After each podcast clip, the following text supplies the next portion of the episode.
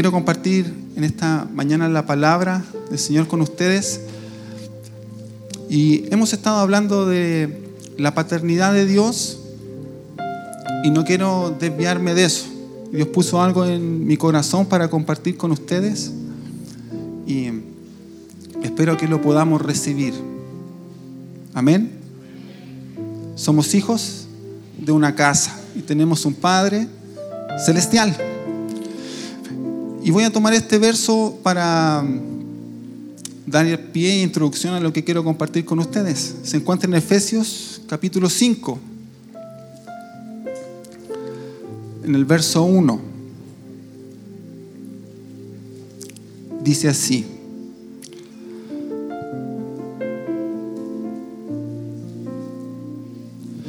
Dice así. Aquí está hablando Pablo, ¿cierto? A la iglesia de Éfeso. Dice, sed pues imitadores de Dios como hijos amados. ¿Ya? Sepa usted y yo que somos hijos de Dios. ¿Ya? Y estamos hablando de paternidad, entonces esto tiene conexión. ¿Ya? Somos hijos. Hijos amados. ¿Sí? Tome su asiento para yo seguir con la predicación. ¿Ya? La paternidad de Dios, ¿cierto? Refleja y nos muestra o expone, ¿cierto? Su gran amor para con usted y conmigo.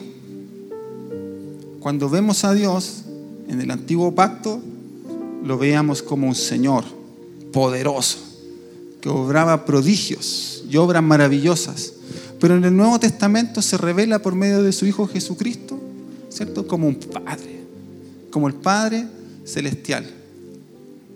Y nuestro Señor Jesús genera esa conexión para con nosotros. Entonces nosotros ahora cuando nos acercamos a Dios, tenemos que verlo como un Padre, ¿ya? Y en eso nosotros tenemos que entender, ¿cierto? Él es un Padre celestial, es el mejor diseño, es el mejor modelo de paternidad que puede existir. Nadie de nosotros, ¿cierto? Puede ser mejor Padre de lo que Él es con, con nosotros que lo que nosotros somos con nuestros hijos. ¿Sí? ¿Me explico? Sí. ¿Ya? Entonces, Él es el diseño. Ahora, hay ciertas cosas que nosotros tenemos que entender con respecto a la paternidad. Porque que Él sea nuestro Padre y que nosotros seamos hijos amados, no significa que nosotros podemos hacer lo que queramos. No significa que nosotros podemos conducirnos y hacer lo que se nos antoje. ¿Ya? Hay ciertas cosas que hoy vamos a conversar que tienen que ver con esta relación de paternidad, lo que Dios espera. Y para ello es importante comenzar con lo siguiente, acerca del amor que nosotros tenemos que tener para con Dios. Porque nosotros somos amados por Dios y así es como debemos conducirnos. Pero es importante que usted y yo entendamos, atesoremos en nuestro corazón algo esencial. Dios, ¿cierto? Nuestro Señor requiere ser amado. ¿Ya? Que nosotros le amemos. Pero Él demanda que ese amor sea en los términos que Él necesita. Nosotros no podemos amar a Dios a nuestra manera. Nosotros no podemos amar a Dios como nosotros queramos, como nosotros se nos imagine amar a Dios. Nosotros tenemos que amar a Dios como Él quiere que nosotros le amemos.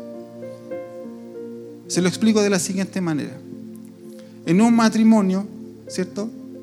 La esposa no basta con que el marido solamente le lleve regalos o le compre flores, si no es lo que ella necesita para sentirse amada. A lo mejor ella necesita que se sienten a conversar cuando toman el té. A lo mejor ella necesita que cuando hay cierto desorden, ¿cierto? El marido ordene. Y eso llena su corazón. Así ella se siente amada. Cuando ella dice, ponele llave a la puerta antes de acostarse y el marido lo hace, es obediente. Y eso llena su corazón y se siente amada. ¿Cierto? Y a lo mejor el marido todos los días le puede llevar chocolates y ahí está el desorden. Todos los días le lleva flores y nunca le pone llave a la puerta. todos los días le lleva regalos, ¿cierto? joyas, anillos, un montón de cosas, pero nunca hace lo que su esposa ¿cierto? necesita para sentirse en su corazón amada. No sé si me explico. ¿sí? Muchas veces nos pasa con Dios lo mismo. Nosotros decimos amar tanto a Dios, nuestro Padre, pero no lo amamos como Él está esperando que nosotros le amemos. Nosotros seguimos con nuestras conductas, seguimos con nuestra forma de pensar, seguimos haciendo las mismas cosas. Y aún así decimos amar a Dios. Y Dios está esperando otras cosas de nuestra vida. Entonces es importante que en esta mañana nosotros podamos ver, ¿cierto? Que hay cosas que Dios en su esencia, en su naturaleza, no van a cambiar. Por muy amado, ¿cierto? Que como hijos nosotros seamos. Porque algunos a veces también se sienten más amados que otros. ¿Cierto? Somos amados en igual manera. ¿Ya? Y Dios hay cosas en su esencia que no van a cambiar, que son iguales. ¿ya? Entonces tenemos que entender primero esa medida que Dios espera de nuestra vida. ¿ya? Es parte de la madurez usted y yo como hijos tenemos que tener. Porque hemos estado hablando de los hijos, ¿cierto? Inmaduros, ¿cierto? Que en el original eran los nefios, ¿cierto? ¿Lo escuchó en las predicaciones? ¿Sí? Entonces tenemos que transitar, madurar para llegar a ser hijos adultos, que podamos tomar los negocios de nuestro Padre. ¿Cuál es el negocio de nuestro Padre? Su reino, la iglesia, expander la obra de Jesucristo. Entonces, tenemos que llegar a esa etapa de la madurez. Y esa etapa de madurez no va a estar dada por cuántas cosas usted haga en la iglesia. No va a estar dada por cuánto bien o mal usted ejerza su don si canta bien, si canta mal, si ejecuta bien el, instrumento, si predica, si no predica, si tiene un cargo, si tiene mentoría, si tiene célula, cuánto sabe de teología, no. Eso no le da madurez a nadie. La madurez se la va a dar, ¿cierto? Su condición de entender cómo debemos amar a nuestro Padre y cuánto usted y yo nos involucremos en sus negocios. ¿Sí? Entonces, lo primero que tenemos que saber es ¿Cómo amamos a Dios? ¿Qué es lo que espera Él? ¿Cómo usted y yo podemos amar a Dios? ¿Qué es lo que Él espera? ¿Cierto?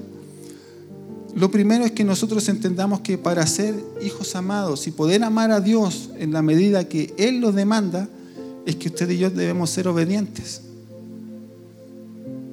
¿Obedientes a qué? No a un pastor, no a una iglesia, no a una doctrina, sino que obediente a su palabra a lo que Él establece para su vida. Es importante que todo hijo amado y que dice amar al Señor conozca su palabra. Si usted y yo no conocemos esto, nunca vamos a poder amar a Dios de la manera que Él está esperando que lo amemos.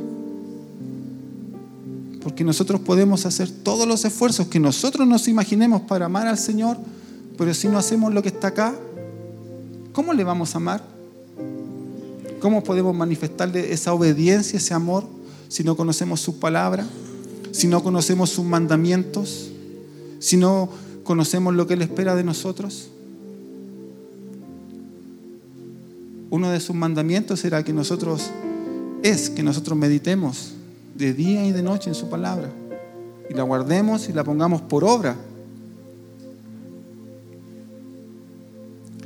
Y ese es un desafío porque hay que conocer bien la palabra para poder practicarla. Aquí es donde usted y yo tenemos que empezar a hacerse un check de aquellas cosas que tenemos o no tenemos en nuestra vida. Porque una cosa es conocerla. Yo conozco la ley del tránsito. Sé que no puedo andar a más de 100. Pero si me meto en la autopista, lo más probable es que en algún minuto exceda la velocidad. No basta tan solo con conocerla tenemos que ponerla por obra. Dios no es un libro de instrucciones, es vida, es práctica, es esencia en nuestra, vida. Entonces, no basta tan solo conocerla, es como ponerla en práctica. Eso era lo que Dios demandaba en el Antiguo Testamento. Conocer sus mandamientos, obedecerlos. Y cuando llega nuestro Señor Jesucristo, entonces perfecciona la ley. Y resume todas las leyes en dos cosas. Amar al Señor con todo nuestro corazón, con toda nuestra mente, toda nuestra alma. ¿Y qué más? Amarnos. Amar a nuestro prójimo. Mire cómo tantas cosas se resumen en dos. Pero qué tan complejo es a veces ponerlo en práctica. Mire hacia el lado y no haga ninguna expresión. No haga ninguna expresión. Porque estoy seguro que si usted mira, lo más probable es que hayan hermanos que lo está viendo por primera vez o que no los ha visto. Y usted puede decir, ¿cómo los puedo amar? ¿Cómo puedo amarlos? Sencillamente porque son el reflejo de Dios, la imagen de Cristo. Cuando uno está aquí enfrente y los ve a todos sentaditos, ve reflejos de Dios, pequeños reflejos de Dios, imágenes de Dios una obra perfecta. Son dos mandamientos, pero a veces nos cuesta tanto, tanto ponerlo en práctica. Es tan difícil amar. Y de hecho a veces uno lo ve cuando hace el ejercicio, ¿cierto? Decir, póngase de pie, saluda al que tiene al lado. Tendemos a irnos solo a los que conocemos, ¿cierto? Y si está la esposa al lado, le damos el besito a la esposa o la abrazamos. Pero es que es difícil cruzar todo el salón y saludar a otra persona mandamientos muy sencillos, pero que nos muestran la base, ¿cierto?, de cómo tenemos que amar al Señor, lo que Él espera de nosotros. Obediencia, practicar el amor. Si usted lee las cartas de Juan, lo que más hablan es de cómo practicar el amor entre hermanos. ¿Cierto? La palabra ahí dice que cómo podemos amar, ¿cierto? A alguien que no vemos si entre los que no vemos no nos amamos. Entonces ahí ya tenemos un parámetro para sentar una base, ¿cierto? De lo que Dios espera de nuestra vida. ¿Cómo debemos amarle? Es un gran desafío. Es un gran desafío. Es una tarea importante. Pero solo eso nos va a dar madurez. Solo eso nos va a llevar a crecer a la imagen de Cristo. Él nos amó a todos. Llamó al Señor. Dio su vida por usted y por mí como hermano mayor. ¿Es muy difícil? Su silencio me lo dice. Porque tenemos que luchar con muchas cosas en nuestra vida, en nuestro corazón. Amar. No tiene que ver con perfección, tiene que ver con una decisión. Comprender las falencias. Pero cómo Cristo y Dios perfecciona esa obra. Porque si usted me mira a mí, hoy a lo mejor me ve acá predicando, enseñando, pero usted no conoce lo que está más adentro. Cristo ha cubierto eso. Dios. Y eso tiene que hacer que usted pueda amarme de la misma manera como yo le voy a amar a usted. No necesito escudriñar ni enterrarme tan adentro, porque sé que la obra de Dios ha hecho algo poderoso en su vida. ¿Sí? Ahora, cuando usted y yo entendemos entonces cómo amar al Señor, qué es lo que Él espera de nosotros para que le podamos amar, ¿cierto? Y cómo esa relación en base a eso se va a cimentar, porque cuando yo entiendo cómo amar al Señor, entonces me puedo conectar con Él, ¿cierto? No va a ser necesario que yo traiga regalos como ese esposo, sencillamente va a hacer que cuando yo tenga conciencia, entendimiento de lo importante que es amar, ¿cierto? En este caso a mi esposa, y hacer aquellas cosas que son significativas para ella, entonces, por sacrificio, por amor, lo voy a hacer. ¿Sí? De la misma manera, entonces nosotros como hijos, ¿cierto? tenemos que entender, ¿cierto? Que debemos actuar de esa manera. Entonces, no es una opción para nosotros amar a nuestro hermano. Es una decisión que tenemos que tomar. No es una opción que usted y yo cumplamos, ¿cierto? Su palabra. No es una opción. No se trata de si a usted le gusta o no le gusta, o si quiere o no quiere si está animado o no está animado. No es una opción. No es una opción. Es algo que tenemos que hacer para poder amar realmente a Dios como Él espera que le amemos. ¿Sí? ¿Sí? Ahora, ¿qué cosas? Por lo menos hoy día quiero compartirle tres cosas que hoy día usted y yo vamos a entender acerca de cómo Dios también manifiesta ese amor para con nosotros. Porque a veces, ¿cierto? como hijos amados, como le decía yo, a veces creemos que por ser amados es chip libre. Y no es así. No es así. El Padre es el Padre. No es como los padres de hoy, ¿cierto? Que los hijos tienen derechos para todas las cosas.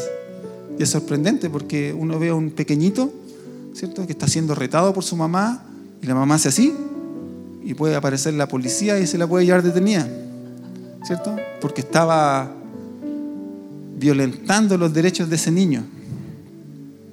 Y a veces nosotros creemos que con Dios podemos hacer lo mismo. Hacer nuestro berrinche, portarnos mal y Dios tiene que dejar de actuar. Pero con Dios no es así. ¿Ya? Quiero compartir entonces en esta mañana tres cosas que nosotros tenemos que conocer acerca de Dios, que como padre es importante que nosotros las tengamos claras. Cuando yo entiendo cómo amar al Señor, también tengo que entender estas tres cosas de parte de Dios para que nuestra relación sea estrecha, íntima, ¿cierto? Y no sienta yo que eh, Dios es solamente el Señor. Cuando yo entiendo estas tres cosas, entonces realmente voy a entender que es mi Padre y lo voy a poder disfrutar como Padre, como papá. ¿Cierto? No tan solo va a ser decirle Abba porque lo dice una canción o porque sé lo que significa, sino que realmente lo voy a poder expresar desde lo profundo de mi corazón y lo voy a poder entender. Lo primero que debemos saber acerca de Dios en estos tres puntos que voy a compartir respecto de su paternidad es que Dios es un Dios estricto. ¿Ya? Dios no es un Dios tolerante, Dios es estricto. No existen márgenes para las cosas. Las cosas tienen un marco, una línea donde se conducen. ¿Ya? Y eso es importante porque nosotros a veces creemos que por ser hijos amados podemos salirnos de eso. Y queremos que Dios aguante nuestras cosas. Queremos que muchas veces Dios aguante nuestra inmadurez. Muchas veces queremos que Dios tolere nuestra falta de compromiso. Muchas veces queremos que Dios tolere, ¿cierto? Nuestra irresponsabilidad. Queremos que Dios tolere nuestra falta de conducta. Dios quiere que incluso Dios tolere nuestros pecados a los cuales no queremos renunciar. Porque solamente soy su hijo. Pero Dios en su palabra dijo, sed santos como yo soy santo. Entonces Él como padre pone un diseño y nosotros como hijos que le amamos en los términos y condiciones que conocemos, entonces tenemos que conducirnos de esa forma. No hay tolerancia para Dios. Las cosas son o no son, aunque pueda parecer duro. Y sabe que en la Biblia, en la palabra aparecen ejemplos de padres naturales que aguantaron cosas de sus hijos, que no pusieron la mano donde debían ponerla, no intervinieron cuando tenían que intervenir y sus hijos fueron arrasados. Dios no quiere eso para nuestra vida. Por eso su vida aún permanece, porque si no nuestra vida hubiese sido arrasada. Si Dios tolerara esas cosas, nuestra vida hubiese sido arrasada. No estaríamos parados hoy acá. ¿Ya? Tenemos ejemplos, por ejemplo, eh, en el primer libro de Samuel, 3, capítulo 13.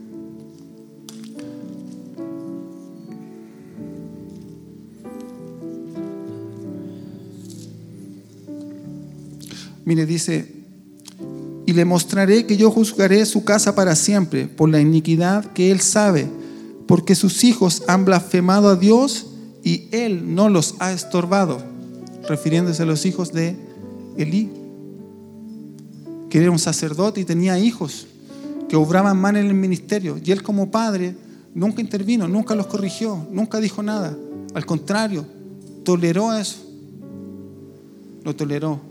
Y Dios intervino y borró esa generación para siempre. Dios no va a tolerar ciertas cosas de nuestra vida. Somos hijos amados, pero Dios no las va a tolerar. Y si usted quiere agradar a su Padre, entonces tiene que entender esto, que hay cosas que Dios no va a tolerar y tenemos que trabajar, crecer en la estatura de Cristo para que eso sea corregido. Amén. Tenemos que tomar ese desafío y crecer en eso.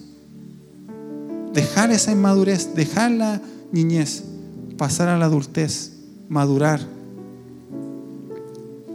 cambiar, transformar nuestra mente. Cuando Dios llega a nuestra vida, cuando Cristo llega a nuestra vida, nosotros tenemos que madurar, tenemos que crecer, transformar nuestra mente. A eso se refiere Pablo cuando dice que haya una renovación de nuestro entendimiento. Entender la vida de otra manera, ver las cosas de una perspectiva distinta. ¿Quién es Dios para nosotros? Como Padre. Dios hay cosas que no va a tolerar. Él va a disciplinar las áreas de nuestra vida que necesiten ser disciplinadas mientras usted y yo queramos salirnos de esos parámetros que Dios tiene, porque Dios no los va a tolerar. Si hay áreas de su vida, llámese pecado, llámese finanza, llámese familia, llámese iglesia, donde nos salimos de los parámetros de Dios, Dios va a aplicar su disciplina. Porque Hebreos dice en su palabra que Dios al hijo que ama lo disciplina. Entonces, cuando estemos viviendo tiempos de disciplina de parte del Señor, tiempos complejos, examinemos nuestra vida. ¿Será que estamos siendo desobedientes en algún área? ¿Que estamos saliendo de estos parámetros que Dios quiere que nosotros vivamos? Y eso mismo va a hacer que nosotros cambiemos nuestra conducta. Porque si somos hijos entendidos, maduros, entonces vamos a recapacitar. Y tenemos que recapacitar sobre esas cosas que están erradas en nuestra vida y cambiarlas. Porque solamente de esa manera logramos amar a Dios. Dios no es Diosito, no es el tatita Dios, no es el papi. Perdone que se lo diga así, pero muchas veces nosotros tenemos un concepto errado de Dios. Es nuestro Padre, celestial, eterno, pero tiene un alto estándar de demanda contra sus hijos. Porque su mayor estándar es Jesucristo. Y nosotros tenemos que llegar a esa talla, a esa altura. Eso demanda la palabra de nosotros. Imagínense si nuestro Señor Jesús ¿cierto? se hubiese salido de las cosas, de esos caminos, y hubiese dado ciertas licencias, ciertas cosas, no hubiese servido para morir en la cruz. No hubiese sido el Hijo amado. ¿Está muy duro? ¿No? Bueno, afírmese entonces del asiento. Número dos. Por ahí si lo quieren me pueden traer algunos casquitos, chalecos antibalas. Número dos. Cuando nosotros somos hijos amados, entonces también tenemos que entender que a nuestro Padre debemos traerle honra y no vergüenza.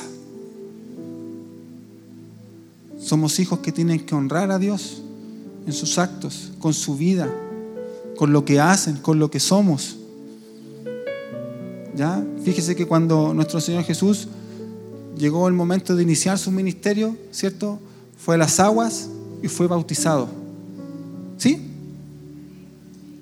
¿Cierto? Y fue bautizado y cuando salió de las aguas se escuchó la voz del cielo que dijo, este es mi Hijo amado, en Él tengo complacencia, en Él tengo honra, en Él tengo alegría porque veo lo que Él hace, lo que Él es. La pregunta es, ¿podrá decir Dios de nosotros eso? ¿Con nuestros actos? Este es Marcelo, mi hijo amado, en el cual tengo complacencia. Me encantaría algún día poder escuchar eso. Saber que agrado a Dios con mi vida, con lo que yo hago. Porque sabe que muchas veces nosotros circunscribimos nuestra vida de hijos amados a estos lugares templos, iglesias, pero lejos de ellos tenemos otra conducta. Erradamente hemos separado nuestra vida de iglesia, de nuestros trabajos, de nuestras universidades, de nuestros liceos, de nuestros vecinos, de nuestros edificios. Y no complacemos a Dios con nuestra vida. No tan solo porque no nos ven diciendo malas palabras, sino por nuestros gestos, por nuestra conducta. Peleadores, hombres que andan mirando otras mujeres, mujeres que andan mirando a otros hombres, coquetos por ahí, haciendo cosas que no corresponden, tratando de engañar, no haciendo lo honesto, no haciendo lo justo, no haciendo lo puro,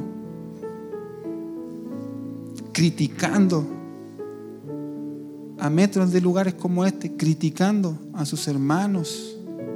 No estoy diciendo que eso suceda acá, es lo que le sucede al cuerpo en general. Y nosotros tenemos que ser educados para que no nos suceda. Es que no me gustó esto, es que no me gustó aquello, es que miren quién predica, es que es muy lento, es que es muy rápido, que cómo lo hace, que la ropa que se pone, que se mueve mucho, que se queda quieto. Nuestra conducta, ¿cómo le da honra al Señor con lo que hacemos? Si tan solo pudiéramos entender que todos los que estamos aquí somos parte de esa multiforme gracia de Dios, que el don que le dio a cada uno de ustedes me suma a mí como el mío le suma a ustedes y el don que tiene su hermano le suma que está al otro, nuestra percepción sería distinta de lo que somos como cuerpo, de lo que somos como iglesia, de lo que nosotros somos en Cristo.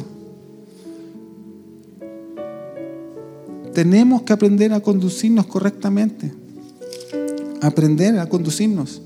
Y eso solamente lo vamos a entender por medio de la imagen de Cristo en nosotros. Si usted y yo realmente hemos recibido a Cristo en nuestro corazón y Él está acá, el Espíritu Santo crece en nuestra vida, entonces nuestra conducta realmente debe ser transformada. Y transformada significa que era algo que era, pero que hoy ya no es. No hay opción de volver, no hay opción de retomarlo.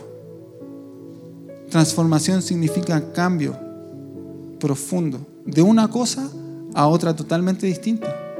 Es una metamorfosis, ¿cierto? Como la oruga que se transforma en mariposa. No puede volver a ser oruga. Se quedó como mariposa y ya. Eso es lo que tiene que haber pasado con nuestra vida cuando entró en Cristo. Una metamorfosis. No puede volver a aparecer lo anterior. Miren lo que dice Pablo también allí, hablándole a la iglesia de Colosas. en el capítulo 3. Déjeme buscarlo rápidamente.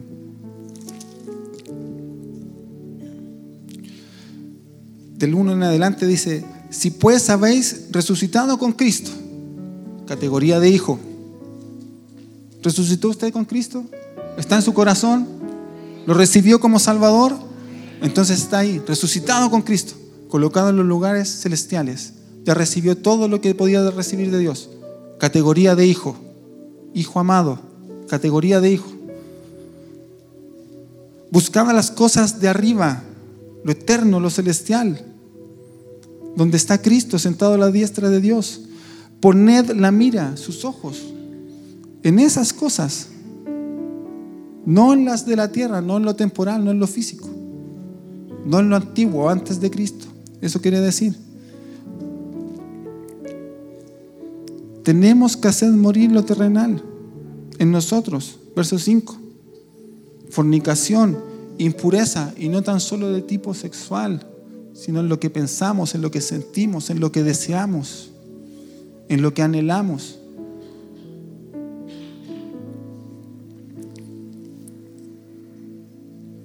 Pasiones desordenadas.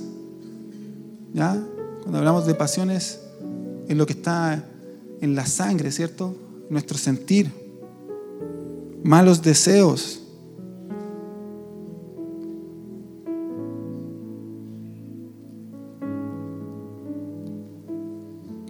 Mire lo que dice el verso 6, cosas por las cuales la ira de Dios viene sobre los hijos de desobediencia. O sea, puede venir sobre nosotros, somos hijos, pero también podemos estar en desobediencia. Yo prefiero ser un hijo obediente, esforzarme, pero hay que hacer morir esas cosas. ¿Ya? Debemos trabajar en aquello. Entonces, ¿dónde debe estar su mirada? ¿Puesta dónde? En las cosas de arriba. Madurar un poco. La maduración no se da de un día para otro, es un proceso. Pero cuando usted comienza a madurar, entonces inició el proceso. En el caso de los hijos, es una decisión que usted y yo tenemos que tomar. Dios no nos va a empujar a madurar. Dios no va a apretarnos ni va a fumigar el árbol donde estamos plantados para que maduremos. Es una decisión que usted y yo debemos tomar. Decidir madurar. Y eso solamente lo va a hacer la decisión que usted tome. Porque no tiene que ver con cuánto, ¿cierto? Usted haga o deje de hacer. O cuánto usted esté expuesto a la palabra. No, porque ¿cuánta, ¿cuánto tiempo tenemos acá en la iglesia? Algunos mucho tiempo. Y hemos estado expuestos a palabras poderosas de pastores, de ministros, de apóstoles. Y aún así, yo le aseguro que aún en nuestra vida siguen áreas de madurez. Solamente por esa falta de decisión que usted y yo no hemos tomado, de determinarnos a ser hijos maduros, de crecer. Obviamente eso va a significar dolor, va a significar responsabilidades, va a significar esfuerzo, va a significar sufrimiento, renuncia y muchas cosas sobre su vida. Porque madurar no es fácil. Ya no puede hacer las cosas que hacía cuando era niño. Todos nos gustaría ser niños si no tenéis que ir a trabajar, no recibir los regaños del jefe, no recibir remuneración y que nuestros papás nos dé todo. Sería fácil, pero madurar implica trabajar, tenéis que hacer bien nuestro trabajo, recibir una remuneración por ello, lo natural, que si usted hace mal su trabajo, su jefe lo rete. Y si lo hace muy mal, que lo despidan. ¿O no? ¿Y por qué a veces creemos que en Dios las cosas son distintas? Dios no nos va a despedir, por supuesto. Somos sus hijos. Pero tenemos una alta demanda. Entonces tenemos que hacer las cosas correctamente, conducta. Mira, el mismo libro de Efesios, en el capítulo 4 también está hablando de la conducta en Cristo. Capítulo 4, 22 dice, en cuanto a la, manera, a la pasada manera de vivir, despojaos del viejo hombre que está viciado conforme a los deseos engañosos y renovaos en el espíritu de vuestra mente y vestidos del nuevo hombre creado según Dios en la justicia y santidad de la verdad. Por lo cual, desechando la mentira, hablad verdad cada uno con su prójimo, porque somos miembros los unos de los otros. Verso 28 me voy a saltar. Conductas, prácticas, reales, hechos certeros. Dice, el que hurtaba, no hurte más, sino más trabaje haciendo con sus manos lo que es bueno, para que tenga que compartir con el que padece de necesidad. Ninguna palabra corrompida, no estoy hablando de garabatos, no estoy hablando de palabras feas, dice palabras corrompidas. Si hay algo que no edifica la vida de su hermano, si hay algo que no edifica la vida de alguien más, entonces es una palabra corrompida. Es una palabra corrupta, que viene con un daño, viene con algo que va a dañar, que va a echar a perder. Eso representa la corrupción.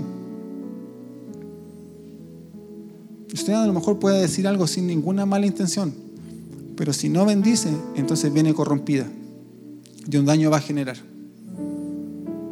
Y eso significa que usted y yo tenemos que estar atentos a todo lo que hablamos. No podemos hablar cualquier cosa. Porque hablar una palabra corrompida entonces significa que el viejo hombre volvió a aparecer porque no estamos hablando palabras que edifican, palabras que suman, palabras que forman a Cristo en nuestra vida. ¿Sí? Perdón, hermanos, pero fue lo que Dios puso en mi corazón. Créame que también me hubiera gustado estar ahí sentado abajo escuchándolo. ¿Ya?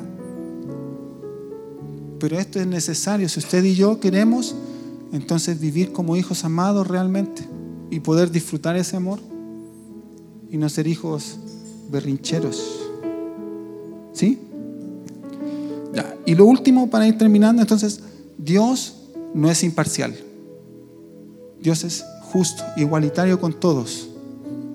¿Ya? No vaya a pensar que usted es más regalón que otro delante de Dios. No, Dios es justo con todos, iguales. Y eso tiene su ventaja, que Dios nos ama a todos por igual. Y lo que pudo haber hecho por su hermano, también lo puede hacer por usted. Lo que Dios hace y bendice a su hermano, también lo puede dar por usted y bendecirlo a usted. ¿Ya? Mateo 5, 44, 45 dice que Dios es justo, porque hace salir su sol sobre buenos y sobre malos. Entonces usted tiene que saber eso. Como hijo amado, nunca espere algo más de lo que Dios le pueda dar a otro, porque Dios es imparcial. Y su justicia es tan justa, valga la redundancia, que va a ser igual para todos. Su amor fue igual por todos, murió igual por todos. Nosotros lo que podemos hacer es sentirnos favorecidos y agradecidos de lo que Cristo hizo por nosotros, pero no somos favoritos de Él. Pero sí tenemos que entender que podemos disfrutar de su intimidad, de su cercanía, de poder sentarnos a la mesa, charlar con Él, compartir, hacer pacto, conocer todo lo que Él tiene para nosotros y nosotros también compartir todo lo que tenemos con Él. Amén.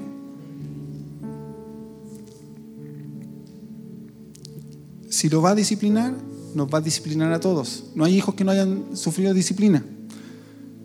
Si nos va a rescatar, a todos nos va a poder rescatar. Si nos tiene que ayudar, a todos nos va a ayudar. Así que eso, siéntase alegre, porque Dios nunca le va a desamparar. Dios no tiene privilegios con sus hijos. Somos todos iguales. Somos todos iguales. Y todos podemos disfrutar de su eterno y gran amor. Amén, iglesia. ¿Sí?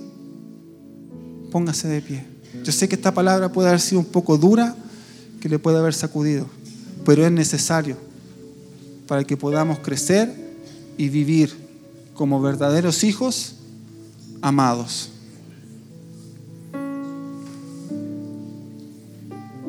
¿Usted quiere disfrutar la paternidad de Dios? ¿Usted quiere realmente ser un imitador de Dios como hijo amado?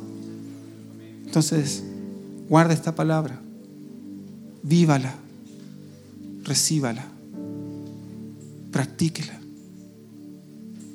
Sepa cómo amar a Dios. Esfuércese por aquello. Sepa cómo amar a Dios. Obedezca su palabra. Vívala. Haga la carne. Y sepa los parámetros en que Dios le va a amar. Solo eso le va, a le va a ayudar a vivir confiado como hijo, disfrutando ese amor, disfrutando su gracia cada día.